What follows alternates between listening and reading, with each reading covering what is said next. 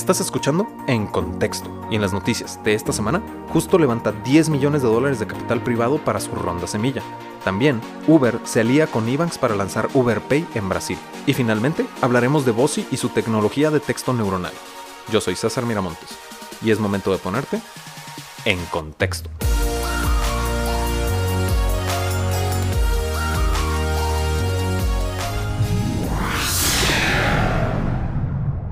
Pues bienvenidos al episodio número 11 de En Contexto, donde hablamos de las noticias más importantes en el mundo del emprendimiento, tecnología y capital de riesgo en América Latina. El día de hoy tenemos bastantes temas de qué hablar, eh, pero primero que nada, ¿cómo estás, Víctor? Yo estoy bastante entretenido, eh, te veo un poco sudado, como que tienes un poco de calor en esa pijama de, de colores. Eh, y esta, esta como cabeza de unicornio. La verdad es que si no lo han visto, los, los invito a que chequen nuestro Instagram. Ahí hay prueba, pruebas claras de que César cumplió con su, con su apuesta. Sí, es, es bastante vergonzoso. Sí, es bastante caluroso. Caluroso. Entonces, eh, para los que no saben, pues resulta que en el episodio 6 eh, se me ocurrió agarrar datos y estar seguro de que la ronda semilla más grande en la historia de Latinoamérica se iba a romper antes del 2 de noviembre. Víctor me dijo, es probable, pero ¿qué te parece si hacemos una apuesta? Y resulta que no sucedió. Claro, pero la verdad es que ah, para darte un poco más de crédito, sí había una tendencia a romperse, ¿no? O sea, en tres semanas vimos o en menos, vimos tres startups que habían escalado esa ronda y, que, habían roto el récord, ¿no? Entonces, eh, había una razón, pero mi intuición me dijo que no iba a pasar este mes. Y aquí estamos. Yo no soy el que trae el disfraz puesto. Entonces, no, la vergüenza. victorioso. Sí, la vergüenza, la vergüenza la pasé yo, ¿no? Eh, todo comenzó a principios de. a mediados de noviembre, cuando Minu, esta startup mexicana, eh, levanta 6.5 millones, ¿no? Y después, dos semanas después, a principios de octubre, Clar levanta 7.5 millones en capital privado y 50 millones de deuda, también startup mexicana, ¿no? Y después, al como a un día, dos días siguientes, resulta que Quico de Brasil levanta 10 millones de capital privado. Entonces yo me senté a investigar todos los datos. Si se meten en el episodio número 6 van a escuchar todos los datos que saqué para comprobar y justificar que se iba a romper la ronda semilla más grande en la historia de Latinoamérica antes de el 2 de noviembre. Bueno, obviamente todo es mera especulación. Entonces, eh, pues por más data que tuvieras, no se puede predecir el futuro. Entonces, exactamente, pues ¿no? Les, les faltó un poquito de un poquito de valor a los inversionistas de riesgo, ¿verdad? Eh, Nos están escuchando. Ah, por favor, más este, respeto. Lo siento. Ah, mm, mm, mm, con todo esto, pues realmente, pues casi te gano. Así. Casi, pero casi, casi no. Casi. A, suficiente. A unos días de terminar octubre, esta startup mexicana llamada Justo, Justo lleva diéresis en la U, eh, levantó un total de, una, en una ronda semilla, levantó un total de 10 millones de dólares en capital privado. Los levantó de Mountain Nazca, ¿no? Fue, que fue quien lideró la ronda. También estuvo Foundation Capital y FEMSA Ventures. Lamentablemente fueron 10 millones, que equivale a la misma ronda que levantó Cuico. Entonces, con un peso más que le hubieran metido, yo hubiera ganado la apuesta. Tristemente, ¿no? Pero, ¿qué te parece si hablamos un poquito de, de justo para pues ir avanzando con el programa. Va, me parece muy bien. Ok, ok. Justo es este comercio electrónico o e-commerce que permite a los usuarios comprar productos de conveniencia, como lo haría cualquier supermercado, ¿no? Pero lo interesante de justo es que elimina las, eh, los espacios físicos. ¿Cómo, cómo, cómo es el término que le dicen? Eh, sí, creo que es una tendencia que se está yendo bastante dark dark algo, ¿no? En este caso es Dark, Stores. pero es un concepto que ya habíamos visto antes y creo que lo platicamos en el primer episodio, si mal no recuerdo. Si no, creo que lo hablé con alguien más en algún otro podcast. No, el término Dark Stores no lo hemos tocado. No, no, el término Dark Kitchens. Eh, ah. No recuerdo si llegamos a hablar de Rappi, pero bueno, para dar un poco más de, de idea al respecto, También tiene este modelo de Dark Kitchens en el que eliminan, o no eliminan, pero recortan un poco el intermediario y eliminan o disminuyen la interacción que se tiene con los usuarios para optimizar tiempos, optimizar costos y básicamente optimizar la logística en general, ¿no? Que sí, es lo por- que está haciendo justo. Porque cuando tú optimizas la logística, optimizas recursos. Y cuando optimizas recursos, te permite proporcionar los precios eh, más adecuados, ¿no? Entonces, eh, este modelo menciona justamente que uno de los problemas más grandes que existen en los supermercados es que ponen en los, en los displays, en las, en las vitrinas, en los a- a- aparadores, eh, ponen los productos frescos, ¿no?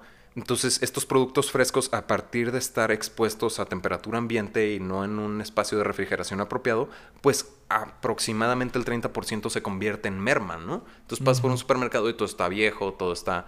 eh, bueno, no todo, obviamente. El 30% está viejo o no está la calidad o expectativa del cliente y vas desperdiciando muchísimo. Claro. Entonces, justo al eliminar este, este espacio directo con el cliente, optimiza los recursos, optimiza la logística Claro. y permite que el usuario reciba los productos 100% frescos. Sí, ¿no? 100% frescos. Eliminamos todo el waste, como tú, como tú mencionas, todos los desechos que se quedan ahí y el producto que, que caduca, así como los costos, ¿no? La verdad es que la industria de, eh, de la comida es una industria que tiene tantos intermediarios Ajá. y cada uno de esos intermediarios está llevando un pedacito del pastel. Entonces, obviamente para el, para el consumidor final termina siendo pagar más por la logística del producto que por el producto en sí, ¿no?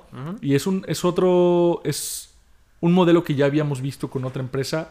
Quizá nuestros escuchas colombianos estén más eh, Familiarizados. familiarizados con Frubana. Frubana también es una empresa similar a Justo.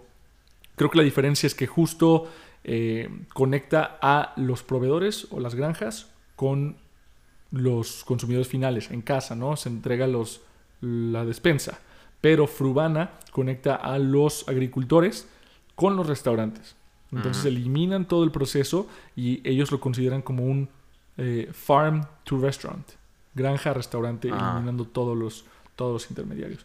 Me parece, obviamente, están siendo muy disruptivos, va a llegar a cambiar algunos empleos dentro de la industria. O se va a tener que reestructurar, sí, se va a reestructurar totalmente, pero a fin de cuentas, para el consumidor final, esto es una maravilla. Sí, porque eh, uno, una de las cosas que menciona justo es el al precio justo, ¿no? El supermercado con los precios justos, eh, por ahí va el eslogan más o menos, ¿no? Entonces realmente es el, a través de la optimización de logística, como lo mencionamos, que logran dar los precios más adecuados al cliente, que es automático, que el cliente se vea atraído a precios bajos, ¿no? Claro, hace Con la sentido. misma cantidad de productos. Oye, ¿y sabes exactamente a qué se va a destinar la, la ronda? Eh, pues es una ronda semilla. Claro, Mm, claro. Y hay cositas ahí que me llaman la atención. Ya habíamos hablado de la cuestión de las eh, sobrevaloraciones en las, en las rondas. Eh, mencionan que buscan, actualmente tienen 3.500 eh, productos que mencionan de calidad, ¿no? De productores locales, ¿no? Mencionan que tienen una expectativa de generar una, un revenue, en español, Ingreso. un, un- un ingreso Claro. de 7 mil millones de dólares, ¿no? Con Claro. un- una penetración del 4.2% de las ventas de eh, supermercados. Ah, Sí, no, el- la industria de supermercados es enorme. Solo en, creo que solo en México, en 2018 hubo como 60 mil millones en ingresos en la industria en general. Entonces ellos con este con esta penetración que realmente es ambiciosa, eh, planean llegar a los 7 mil. Pero bueno, Pero- me parece buenísimo. No, sí, es ambiciosa, pero ¿sabes qué? Tienen una persona muy capaz detrás para lograr todo esto. Y ese es Ricardo Weather. Weather. Weather. Creo que teníamos, creo que habíamos tenido el mismo problema con Ralph Denzel. de Ralph Benzel, sí. Entonces, Pero sí. Eh, bueno, Ricardo, quien es el CEO y cofundador, tiene un background brutalmente pesado, ¿no? Fue, eh, comenzó como CEO en México para Cabify, después fue, fue avanzando, se volvió gerente general o general manager en Latinoamérica para Cabify, se volvió CO COO, que es Chief Operating Officer, después CEO a nivel... em, ¿Global? Ajá, global. Y finalmente se vuelve presidente, ¿no? Que es... Su LinkedIn está brutalmente pesado. Entonces, eh, con todo esto, pues sí es una persona que tiene bastante experiencia en la cuestión de, de las, de, uno, startups, porque le tocó desde que empezó a operar en México Cabify, tanto como logística, ¿no? en la cuestión de logística, exactamente, porque sabe cómo funcionan todos los procesos y por supuesto tiene sentido que le inviertan 10 millones en una ronda semilla a alguien con tantas capacidades que conoce tan bien el espacio o cómo funciona el mundo del emprendimiento, ¿no? Entonces, eh, hay mucha fe en este personaje, pero al día de hoy solo hay promesas, ¿no? Contestando tu pregunta, pues realmente menciona que dentro de sus metas quiere lograr expandirse, si bien ya opera en, en la Ciudad de México, quiere expandirse en estos siguientes 12 meses a Guadalajara, Jalisco y Monterrey, Nuevo León, ¿no? Que para una ronda semilla ya al apuntarle a expandirte te dice que eh, pues los, los las estipulaciones de las rondas se están perdiendo, como lo mencionábamos hace ya un par de episodios o varios episodios, ¿no? Porque si bien esta ronda es una ronda semilla, ya habían tenido como su pre-ronda semilla, ¿no? A principios de septiembre de este mismo sí, año. O sea, fue hace dos meses que tuvieron un pre-seed, ¿no? Sí, un pre-seed con 500 startups, Quiet Capital y Vast Ventures, ¿no? Sí. Que no, es, es, eso de las rondas realmente es un tema ya casi como para burlarse, ¿no? De hecho, este, en, en, en, Twitter, en Tech Twitter, se ven ya mucho, mucha broma al respecto, ¿no? O sea, ya ronda suelo, ronda fertilizante, o sea... Sí, están... se están yendo cada vez más para atrás y, y para adelante también, o sea... Que está difuminando la línea entre cuál es el propósito de cada una de las, de las, de las rondas. Que a fin de cuentas sigue siendo nada más un nombre que se le da para diferenciar. Eh, pero de todos modos, o sea, ya se está poniendo un poco ridículo todo eso. un eh, poco. Pero a fin de cuentas, eh, lo que no nos, no nos importa tanto la terminología, sino el capital que se destina y lo que se hace con este capital. Entonces, por mí le puedes llamar como tú quieras, siempre y cuando sirva como un benchmark, ¿no? Para el resto de la industria. Si logra sus metas, va a levantar muchísimo la vara, ¿no? Porque dice que ya para 2021 se van a estar expandiendo Latinoamérica, ¿no?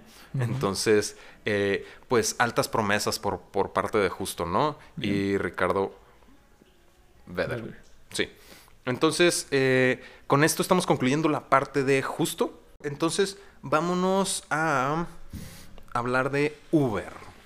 Uber. Hablando eh, de eh, uf, hay muchísimo tema que tocar ahorita, ¿no? Eh, vamos entrando un poquito en materia. Uber lo que hace es que se va a Brasil, ¿no? Eh, obviamente, pues, como estamos hablando de Latinoamérica, si estamos hablando de una startup americana, es porque hizo cosas en eh, Latinoamérica, ¿no? Y en este caso, Uber sale a Brasil anunciando, anunció en Las Vegas en este evento, ¿cómo se llamaba el evento? Money 2020. Money 2020, ¿no? Y anuncia que va a sacar Uber Pay. Y Uber Pay, uno diría, a ver, espérame, ya existe Uber Cash. No. Uber Pay es esta migración de Uber a agregar, no, no migración. No, no es una migración, es más bien como un complemento. un complemento. Es la tendencia de, yo diría que una gran parte de, las empresas de tecnología a también hacerse fintechs. ¿no? Lo veíamos con Wix Wallet la semana pasada, lo hemos visto con Rappi y su adquisición de Payit, ahora es Rappi Pay. Eh, incluso los big techs, ¿no? Ya también están incursionando en todo lo que es fintech, Facebook con Libra, Apple que, Apple que también ya está incursionando en la industria de servicios financieros. Y bueno, o sea... Pues ya nos toca, ¿no? Sacar nuestros contexto coins. Coin, cointexto, for Cointexto, fantástico. Cointexto pero eh, espérenlo, muy pronto. Obviamente es broma. Por favor, no me vayan a mandar un correo diciéndome busqué mis contextos y no los encontré. ¿Ok? Eh, ah, ah, ah, bueno, pues entrando un poquito más en, materia, pues UberPay lo que te va a permitir es hacer pagos móviles, transferencias, depósitos, eh, incluso esta tecnología con códigos QR para hacer QR payments. Entonces, incluso se menciona que en metas futuras vas a poder convertir tus millas aéreas a viajes, ¿no? Que ya es como, ok, el dinero de Uber ya puede salir a diferentes bancos, a diferentes plataformas, ¿no? Que está interesante. Es una idea interesante. Hace un par de semanas estábamos hablando de que Uber mencionaba que tenía la meta, ah, pues con la adquisición de Corner Shop, de hecho, que tenía la meta de lograr ser el proveedor de eh, no de servicios. Servicios cotidianos, ¿no? Es, Comodidades era la palabra. Y pues aquí, ¿qué tan acercados están a comodidad? O sea, sí definitivamente es un servicio que a todo mundo le sirve. Claro, no, pero lo interesante ahí es la, ambigüedad del término, ¿no? Porque realmente con esto ellos ya pueden prácticamente hacer cualquier producto que se considere una comodidad, ¿no? Mm. Pero bueno. Comprando eh, Uber muebles o algo así. Uber muebles, claro. Mm, mm, eh, con todo esto, pues, ahora, ¿qué es lo interesante? Sí, Brasil, pero la alianza más interesante que destaca en esta, en esta, en este lanzamiento de UberPay, que de nuevo va a ser en Brasil, es la alianza con Ebanks. Ya habíamos hablado de Ebanks hace dos semanas cuando tú estabas en pleno vuelo, en pleno vuelo a Sao Paulo. Creo que lo cubriste bastante bien. Igual eh, creo que Ebanks, es un modelo muy interesante. Eh, lo están haciendo bastante bien en Brasil y definitivamente con una alianza como la que se están generando con Uber, su, su capacidad, o más bien su base de usuarios, va a tener una expansión casi inmediata, ¿no? Nada más vamos, vamos a recapitular porque Ebanks es este procesador de pagos que te permite eh, hacer el cambio de divisas por medio de alianzas con bancos y también proporciona eh, inteligencia de mercado, ¿no? Y analíticos. Pero, eh, bueno, creo que no es su objetivo, no es hacer el cambio de divisas. El objetivo, el objetivo es que tú puedas vender en una divisa y tus clientes pueden pagar en su propia divisa. Entonces, lo que pasa en el medio nada más es, digamos que el feature o la funcionalidad, pero realmente el beneficio que hay detrás es la comodidad de que cada quien pueda manejar la divisa correspondiente o la que prefieran y Ebanks se encarga de todo el proceso en medio. Completamente. Hay otros eh, softwares que participan dentro de este, esta plataforma que va a lanzar Uber, como lo son eh, US Green Dot, como la tecnología de tarjetas de prepago, está Rapid, que es este, inglesa, que es un verificador de identidad. Pero de nuevo, lo interesante aquí es Ebanks, ¿no? La alianza con Ebanks, que de por sí Ebanks ya está valuado arriba del los mil millones de dólares, pues obviamente esto les mete un, este, un poco más de gasolina al tanque, ¿no? Claro. O sea, les da muchísima más potencia o tracción. Otra, una cosa bien interesante que mencionan y que yo quiero mencionar es que platican de que lanzan en Brasil, por, dentro de todas las metas y lo que puede aportar el mercado brasileño, mencionan que hay un total de 45 millones aproximadamente de brasileños en situación de desbancarización, ¿no? Y pues me dio curiosidad, ¿no? 45 millones de brasileños en cuestión de desbancarización tiene sentido, pero abres tú los índices poblacionales y Brasil actualmente tiene 209.5 millones de brasileños. ¿De población? ¿De habitantes? de habitantes, ¿no? Entonces, estos son datos sacados de la página web del Banco Digital. Pero también empiezas a investigar y te das cuenta que el 17% de los brasileños no tienen celular. Entonces empiezas a hacer esta conversión. ¿Cuánto es el 17% de los brasileños de los 209 que reporta el Banco Mundial? Jesus, ya me perdiste. Ah, ok. okay no, no, no, no, no, no. Sí te entendí.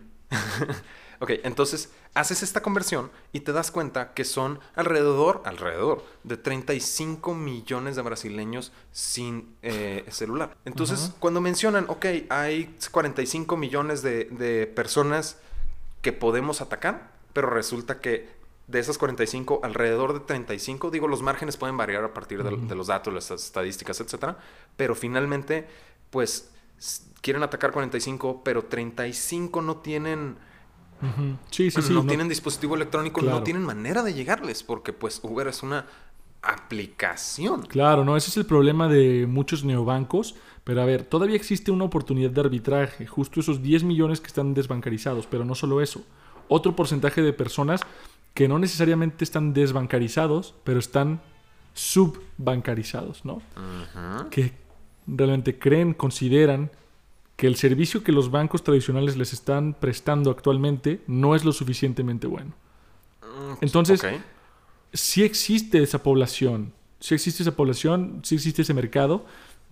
Totalmente estoy de acuerdo contigo de que todavía es un tema la penetración de, de, claro, de teléfonos móviles es todavía un tema muy importante taclear, pero es interesante porque América Latina tiene un, un, un porcentaje de penetración de Internet y de teléfonos celulares superior a la media global. Ajá. Y Brasil, sobre todo, es uno de los países que más actividad tienen en cuestión, por ejemplo, de e-commerce, de redes sociales. Entonces, la actividad de los habitantes de Brasil en Internet ya es eh, significativa, lo suficientemente significativa como para que Uber pueda eh, aprovechar ese mercado y hacer Sí, ese arbitraje. eh, Pero supongo que sí tienes razón. Eh, igual estoy siendo muy, ¿cómo, cómo decirlo? Muy crítico, tal vez estoy siendo muy binario en esta, en esta cuestión, ¿no? O hay o no hay, ¿no?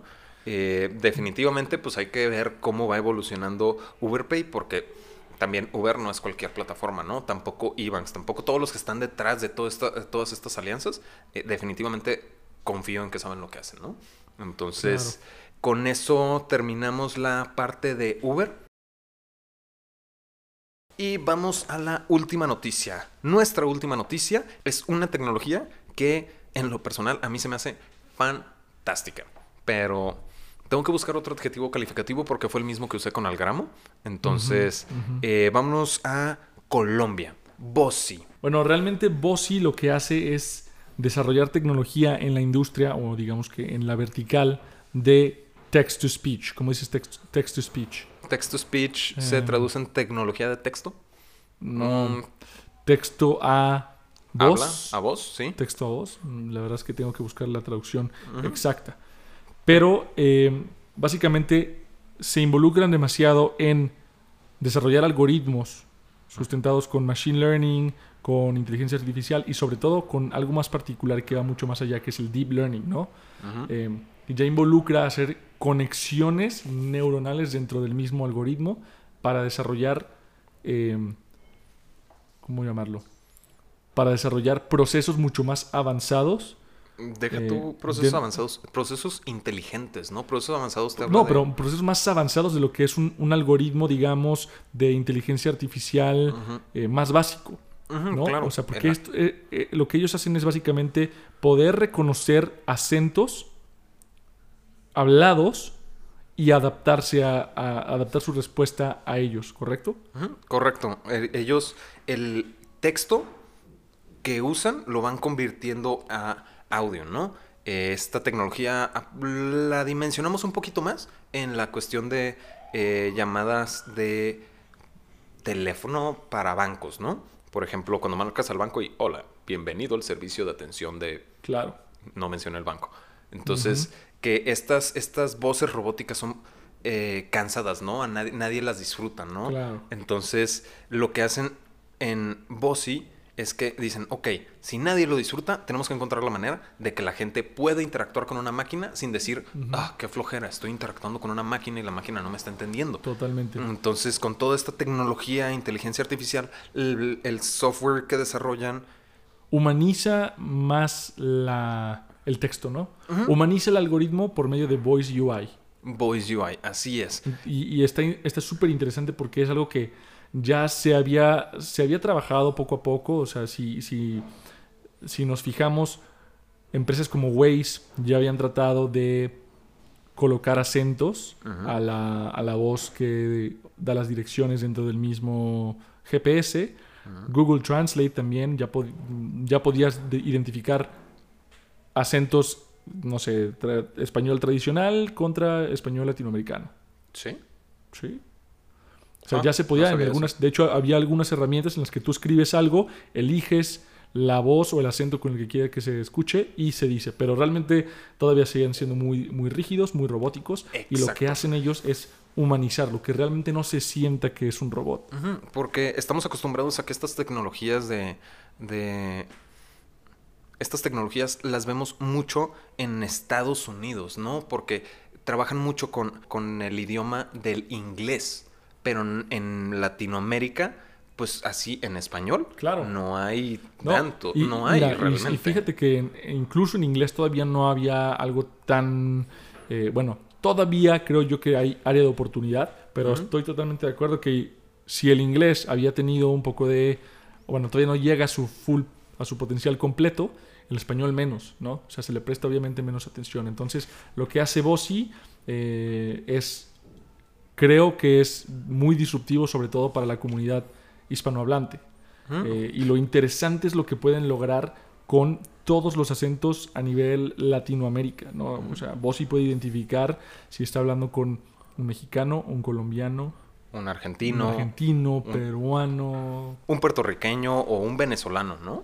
Y realmente esta tecnología, al momento de hablar con el usuario, pues simula el mismo acento a partir de eh, tanto actores de voces como el algoritmo va armando la frase. Está, está un poquito, siento que no estamos siendo tan claros dentro de lo que logran, ¿no? Al momento de que Bossy habla, empieza, entiende el lenguaje y este lenguaje lo interpreta a partir de, de nuevo, si está hablando con un mexicano, un colombiano, etc. Entonces, cuando habla con un, un, digamos, un colombiano, si tú le preguntaras a un colombiano, ¿dónde, dejaste el- eh, ¿dónde estacionaste tu carro? Te va a contestar, lo dejé en el parqueadero. No voy a imitar el acento colombiano por respeto. No lo hagas. Estoy viendo que lo quieres hacer. No lo hagas. Eh, Lo he estado practicando. Este, y si tú le preguntas a un puertorriqueño, él te va a contestar, estacioné mi carro en el estacionamiento. Entonces, el- los dialectos, las palabras, se entienden a partir del contexto Claro. cultural. Pero es, escu- eh, lo que hacen básicamente, entonces, si lo, si lo aterrizamos, es escucha a su contraparte y responde de acuerdo a lo que esa persona, eh, a lo que identifica de esa persona, ¿no? Con base en acento, con base en palabras y todo esto lo tienen en tanto su base de datos, o sea, tienen, obviamente tienen que tener una cantidad de datos impresionante junto con el algoritmo para que puedan procesar, identificar y responder, ¿no? O sea, eso es, a mí me parece bastante interesante lo que hace Bossy. Sí, porque Bossy al momento de que habla con un mexicano, y voy a usar la palabra trabajar, ¿no? Los mexicanos eh, marcamos mucho la J en la palabra trabajar. Cuando habla Bossy con un mexicano, Bossy dice estamos trabajando. Pero cuando habla con un colombiano, dice estamos trabajando. Trabajando contra trabajando. Trabajando Sí. contra trabajando. Que es una nada. Pero Bossy, al momento de interpretar el acento, porque lo entiende en un par de horas, eh, en un- entonces va identificando como qué tanto arrastra la R, qué tan fuerte es la acentuación en la J, y detecta dónde, de dónde es la persona con la que está hablando. Claro. ¿Sabes? Sí, eh, creo, que es, creo que es importante aclarar un poco porque está muy bien la tecnología, pero cómo se monetiza, ¿no? De qué forma esto puede convertirse en un negocio. Eh, uno, aclaremos que Bossi es colombiano, o sea, es un Mm. emprendimiento colombiano, y que el algoritmo tiene un nombre. Por lo general se acostumbra a hacer esto. Eh, por ejemplo, Notco tiene un algoritmo que identifica la estructura molecular de sus alimentos y este se llama Giuseppe. ¿no? En el caso Ah, sí. de Bossi, este algoritmo se llama Lily, es la asistente virtual. ¿no?